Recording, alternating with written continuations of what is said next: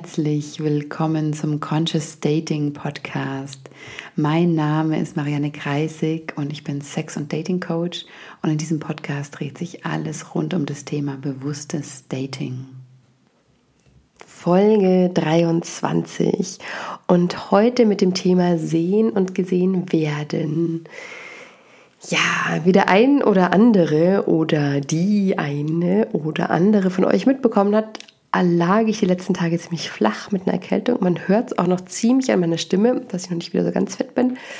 Trotzdem wollte ich heute gern diese Folge für euch aufnehmen, weil ich sie schon länger im Kopf habe und die letzten Tage haben das Thema auch noch mal deutlicher gemacht.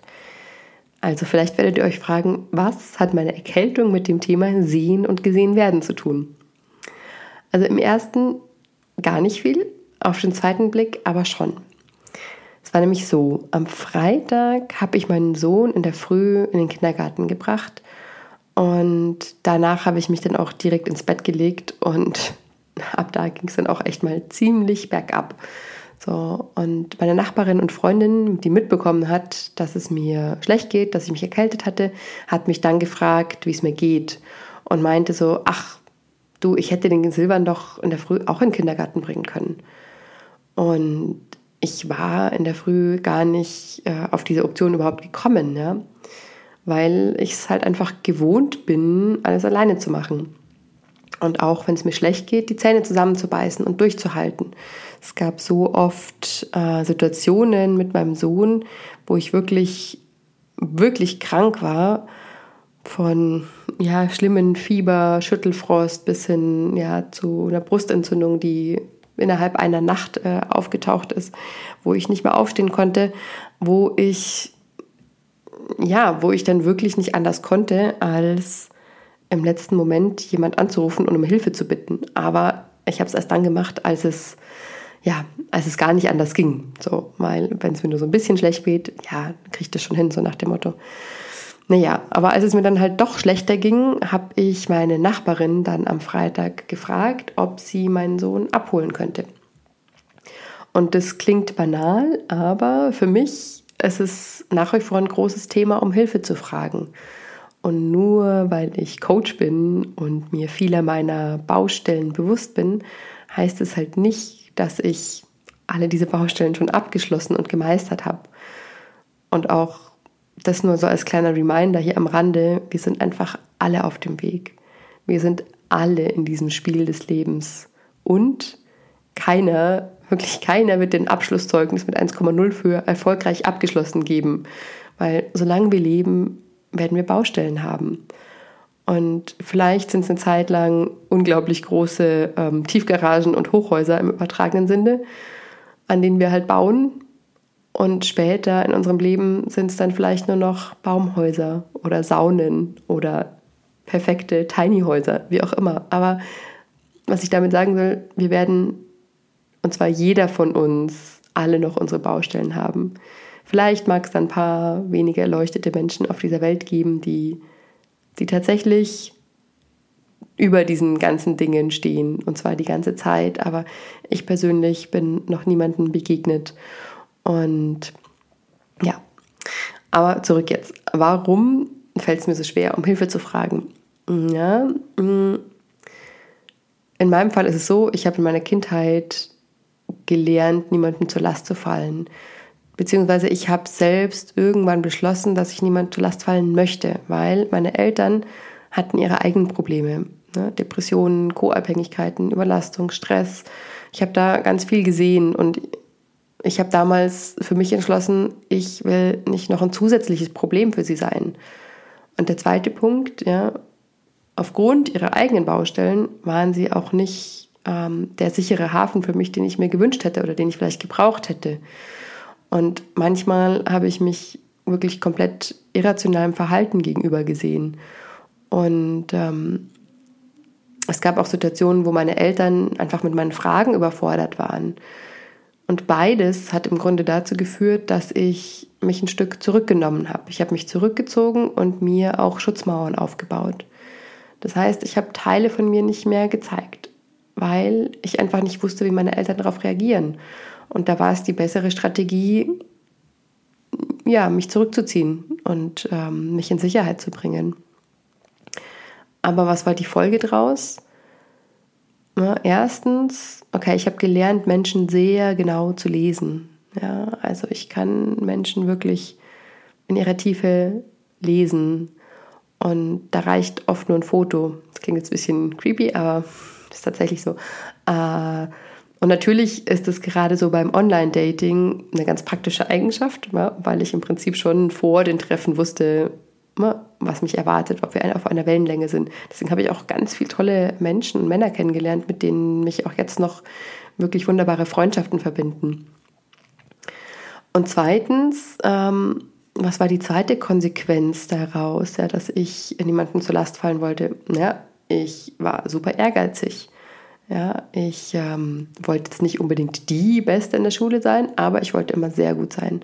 War ich auch. Ne? Ich hatte Top-Noten, Top-Studienabschlüsse, äh, Doktorandenstelle angeboten bekommen, all das. Aber ich habe mich trotzdem nie so gefühlt, als wäre ich angekommen. Und ich konnte mich auch nie wirklich feiern ja, für das alles, was ich erreicht hatte. Weil ich war immer auf der Suche nach dem Nächsten, nach höher, weiter, schneller. Ja? Und das kann natürlich nicht klappen. Genauso wie die Wirtschaft nicht ewig weiter wachsen kann. Es, es gibt Grenzen. Und das Leben funktioniert nicht linear, linear ansteigend, sondern in Kreisläufen, bestehend aus vier Phasen mit jeweils zwei entgegengesetzten Polen. Ja? Und diese Phasen sind einfach immer ja, Aufstieg, Höhepunkt, Abstieg und äh, Niedergang. Ja? Also wie auch die Jahreszeiten, so Frühling, Sommer, Herbst und Winter, wie die Himmelsrichtungen auch wie unser Atemrhythmus von Einatmen, der Pause nach dem Einatmen, Ausatmen, den Stillstand nach dem Ausatmen. So wirklich unser ganzes Leben wird, mh, mm, ja, wird, ich will es nicht sagen beherrscht, weil das ist so ein starkes Wort, aber ähm, diese Kreisläufe sind sehr präsent, in denen wir eingebettet sind. Und in meinem Beispiel habe ich einen Großteil meiner Energie ins Außen gebracht, also in eine nach vorne gehende Bewegung, sehr aktiv nach außen. Mm. Also in diesen, ja, in dieses Aufsteigende sozusagen. Und manche würden das jetzt als Yang-Energie bezeichnen, andere vielleicht sogar als maskuline Energie. Also ich, ich sträube mich nach wie vor, die Begriffe zu benutzen, äh, feminin, maskulin weil sie dadurch automatisch einem Geschlecht zugeschrieben werden. Und auch wenn diese ganze Polaritätsarbeit immer betont, dass sowohl Männer als auch Frauen beide feminine und maskuline Anteile in sich tragen und auch manche Frauen mehr maskuline Energie besitzen können als feminine, dann ist es trotzdem so, dass einfach sehr schnell, wenn man das hört, feminin, maskulin, dass es männlich Männern und Frauen zugeschrieben wird. Okay, aber bei diesem Thema bin ich selbst noch intensiv am Forschen für mich, wie ich das ausdrücken kann, ohne in diese Schubladen und Konzepte zu gehen. Okay, aber ja, zurück zum Titel des Podcasts. Also ich war sehr auf der Seite des Sehens, also des nach außen Gehens, also diese, diese Bewegung von in mir drin nach außen. Ja, ich war ständig am Abscannen sozusagen meiner Umgebung. Okay, was für Möglichkeiten habe ich, wo kann ich mich weiterentwickeln, wo ist die nächste Herausforderung.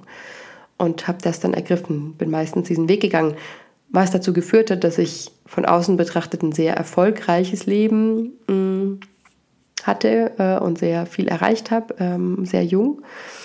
Ähm, aber wie gesagt, naja, von innen, was, wie sah es da aus? Was ist denn mit der anderen Seite, mit dem anderen Pol? Und der andere Pol ist eben das gesehen werden, also die aufnehmende, die empfangende Seite. Manche würden jetzt eben sagen, die Yin-Seite des Sehens, die weibliche Seite. Und da habe ich eben eher eine Mauer gebaut, um ja nicht verletzt zu werden.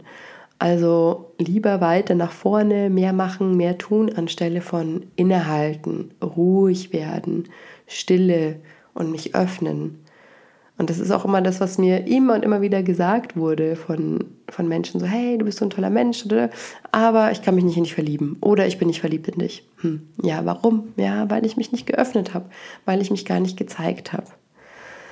Ja, und genau diese beiden Themen, diese beiden Seiten des Sehens sind eben auch unglaublich wichtig, ähm, in Verbindung mit Dating, weil sie eben auch mit die Hauptblockaden darstellen. Sehen und gesehen werden. Und genau zu diesen beiden Sachen möchte ich jetzt einfach ein paar Fragen stellen, die du auf dich wirken lassen kannst. Also ich werde die, diese Fragen jetzt langsam vorlesen und schau einfach mal, was da bei dir dazu hochsteigt, was da so in dir hochkommt. Erlaubst du, dass dich andere sehen, wirklich sehen? Und das fängt damit an, wie du dich der Welt präsentierst. Zeigst du dich in deiner authentischsten, in deiner lebendigsten, in deiner sexiesten Form, sodass dich potenzielle Datingpartner überhaupt sehen können? Oder versteckst du dich, sei es körperlich, sei es emotional, sei es sexuell, sei es energetisch, sodass dich andere gar nicht wahrnehmen können? Und wenn du dich versteckst, Warum versteckst du dich? Und was versteckst du? Und siehst du andere? Kannst du andere wirklich sehen? Also wirklich sehen? Oder verurteilst und kritisierst du schnell und hast eine sehr per perfektionistische ähm, Blickweise, also sehr perfektionistische Standards? Lehnst du Menschen leicht ab, ohne ihnen überhaupt eine Chance zu geben, dich kennenzulernen. Oder auf der anderen Seite schaust du auf andere Menschen sehr schnell durch eine rosarote Brille und ignorierst, was sie sagen und tun. Also siehst meistens nur Potenziale anstelle von Warnsignalen. Und wenn du auf irgendeine Party gehst oder ein Event, okay, zugegebenermaßen zu Corona-Zeiten sowieso ein bisschen schwierig, aber wenn du rausgehst, wo mehrere Menschen sind, hast du das Gefühl, du könntest überall Leute treffen, die du daten könntest? Warum? Warum nicht? Hast du das Gefühl, dass es da draußen jemanden für dich gibt? Warum? Warum nicht? Hast du das Gefühl, es gibt viele Menschen da draußen, die ein guter Partner für dich wären? Warum? Und warum nicht? Wenn du auf ein Date gehst, hast du das Gefühl, du lässt die Leute dein wirkliches Ich sehen? Warum? Und warum nicht? Erlaubst du dir gesehen zu werden? Und denk nochmal drüber nach, wie du potenzielle Datingpartner bewertest. Hast du das Gefühl, du bist ein Perfektionist? Oder siehst du deine Anforderungen nur so als Basic Standards? Und was ist eigentlich der Unterschied zwischen den beiden? Hast du das Gefühl, es gibt genug Leute da draußen, die du daten kannst? Warum und warum nicht? Und wenn du nicht genug hast, was für Dinge könntest du tun, damit du einen größeren Datingpool hast? Also es kommt auf die beiden Fragen zurück. Erlaubst du dir wirklich von potenziellen Partnern gesehen zu werden? Und erlaubst du dir wirklich potenzielle Partner zu sehen? Oder bist du entweder zu verurteilend oder steckst zu viele positive Projektionen in Menschen, die eigentlich gar nicht gut sind. Und spür mal hin. Worin bist du wirklich gut? Im Sehen oder im Gesehen werden? Und in welchem dieser beiden Bereiche könntest du noch was verbessern? Im Sehen oder im Gesehen werden? das Sehen zu verändern ist oft leichter. Ja? Da kommen wir leichter über unseren Verstand ran. Also wir können zum Beispiel durchaus mal abwägen, unseren Blickwinkel ein bisschen zu weiten und mal zu sagen, okay, ich date auch mal wen mit blonden statt mit schwarzen Haaren. Also überspitzt gesagt, ja. In der Regel macht uns das nicht so viel Angst. Klar können wir Widerstände dagegen haben, bewusst mal jemanden zu daten, der eigentlich nicht unserem Beuteschema entspricht. Aber dabei kann an und für sich nichts Schlimmes passieren. Also vielleicht sagst du danach, okay, wusste ich ja vorher schon, ne, entspricht nicht meinem Beuteschema, mache ich nicht nochmal. Hm. Kann aber auch passieren, dass du sagst so, spannend, das ist eigentlich überhaupt nicht der Typ, auf den ich sonst stehe, aber es war total inspirierend, es war total super. Also die Wahrnehmung zu weiten, ja, und neue potenzielle Partner in Betracht zu ziehen, mm, ist relativ einfach. Ja, aber was hilft uns das alles, wenn wir uns nicht zeigen? Und deshalb ist es so oder so sinnvoll, eigentlich mit dem gesehen werden anzufangen, weil wenn das float, sage ich mal, dann mm, float die andere Seite, also das Sehen, ganz von selber. Dann geht das ganz ohne Anstrengung. Ja, aber zurück zum gesehen werden. Das ist nämlich sehr viel heikler, ja, weil es eben diese Urangst in uns triggert. Die Angst vor Ablehnung, vor Zurückweisung, vor Ausgeschlossensein. Und auch wenn ich schon öfters gesagt habe, früher war das gleichbedeutend mit Tod. Wenn uns unser Clan ausgeschlossen hat, dann war es halt vorbei. Ja, und deshalb ist dieser Part für die meisten Menschen sehr viel schwerer zugänglich und auch aus gutem Grund. Und insbesondere zusätzlich, wenn wir in unserer Kindheit gelernt haben, dass wir uns beschützen müssen und uns emotional um uns selbst kümmern müssen. Und es gibt sehr viele Menschen, inklusive mir, denen es so ging. Und dann ist es einfach höchst angsteinflößend, sich ganz zu zeigen. Und sich wirklich wahrhaftig in jedem Moment zu zeigen, ist eine Kunst. Und wie in jeder Kunst braucht es eben sehr viel Übung, um sie zu meistern. Weshalb es halt sehr, sehr gut ist, im Kleinen anzufangen. Also mit Menschen, wo du dich sicher fühlst. Deswegen hier und jetzt meine Frage an dich. Okay, wo, in welchem Bereich deines Lebens und vor allem wem kannst du dich morgen ein Stück mehr zeigen? Und es kann sein, dass es nur eine ehrliche Antwort auf hm, Hey, wie geht's dir ist. Und dann kannst du sagen, anstelle von gut, danke und dir, einfach mal so, hm, boah, heute fühle ich mich echt erschöpft wegen XYZ. Oder je nachdem, mit wem du sprichst, kannst du einfach auch noch sehr viel tiefer gehen. Ja? Vielleicht willst du dich auch deinen Freunden anvertrauen und sagen so, hey, ehrlich gesagt, mir geht es gar nicht gut, weil es ist Corona, äh, es gibt wenige Veranstaltungen, ich, ich wünsche mir einen Partner zu finden, ich weiß nicht, wo ich hingehen soll, ich weiß nicht, wo ich jemanden kennenlernen soll, mich kotzt es an und darunter bin ich eigentlich echt verzweifelt, weil ich wünsche mir einen Partner. Also, fang ganz klein an. Fang an, Menschen um Hilfe zu bitten, von denen du ziemlich sicher weißt, dass sie dir auch helfen werden. Und frag lieber nicht Menschen, von denen du es dir wünschen würdest, aber in der Vergangenheit immer wieder enttäuscht wurdest. In diese Falle tappe ich auch ab und an wieder hinein. Ja? Ähm, und dann tut es doppelt so weh. Und ich ärgere mich danach doppelt so viel.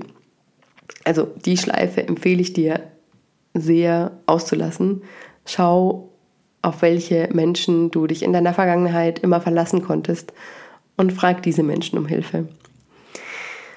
Ja, und da sind wir wieder bei meiner Erkältung. Ich habe um Hilfe gefragt. Ich habe Hilfe bekommen. Und meine Nachbarin hat mir gesagt so, hey, weißt du was, schön, dass du gefragt hast und jederzeit gerne wieder.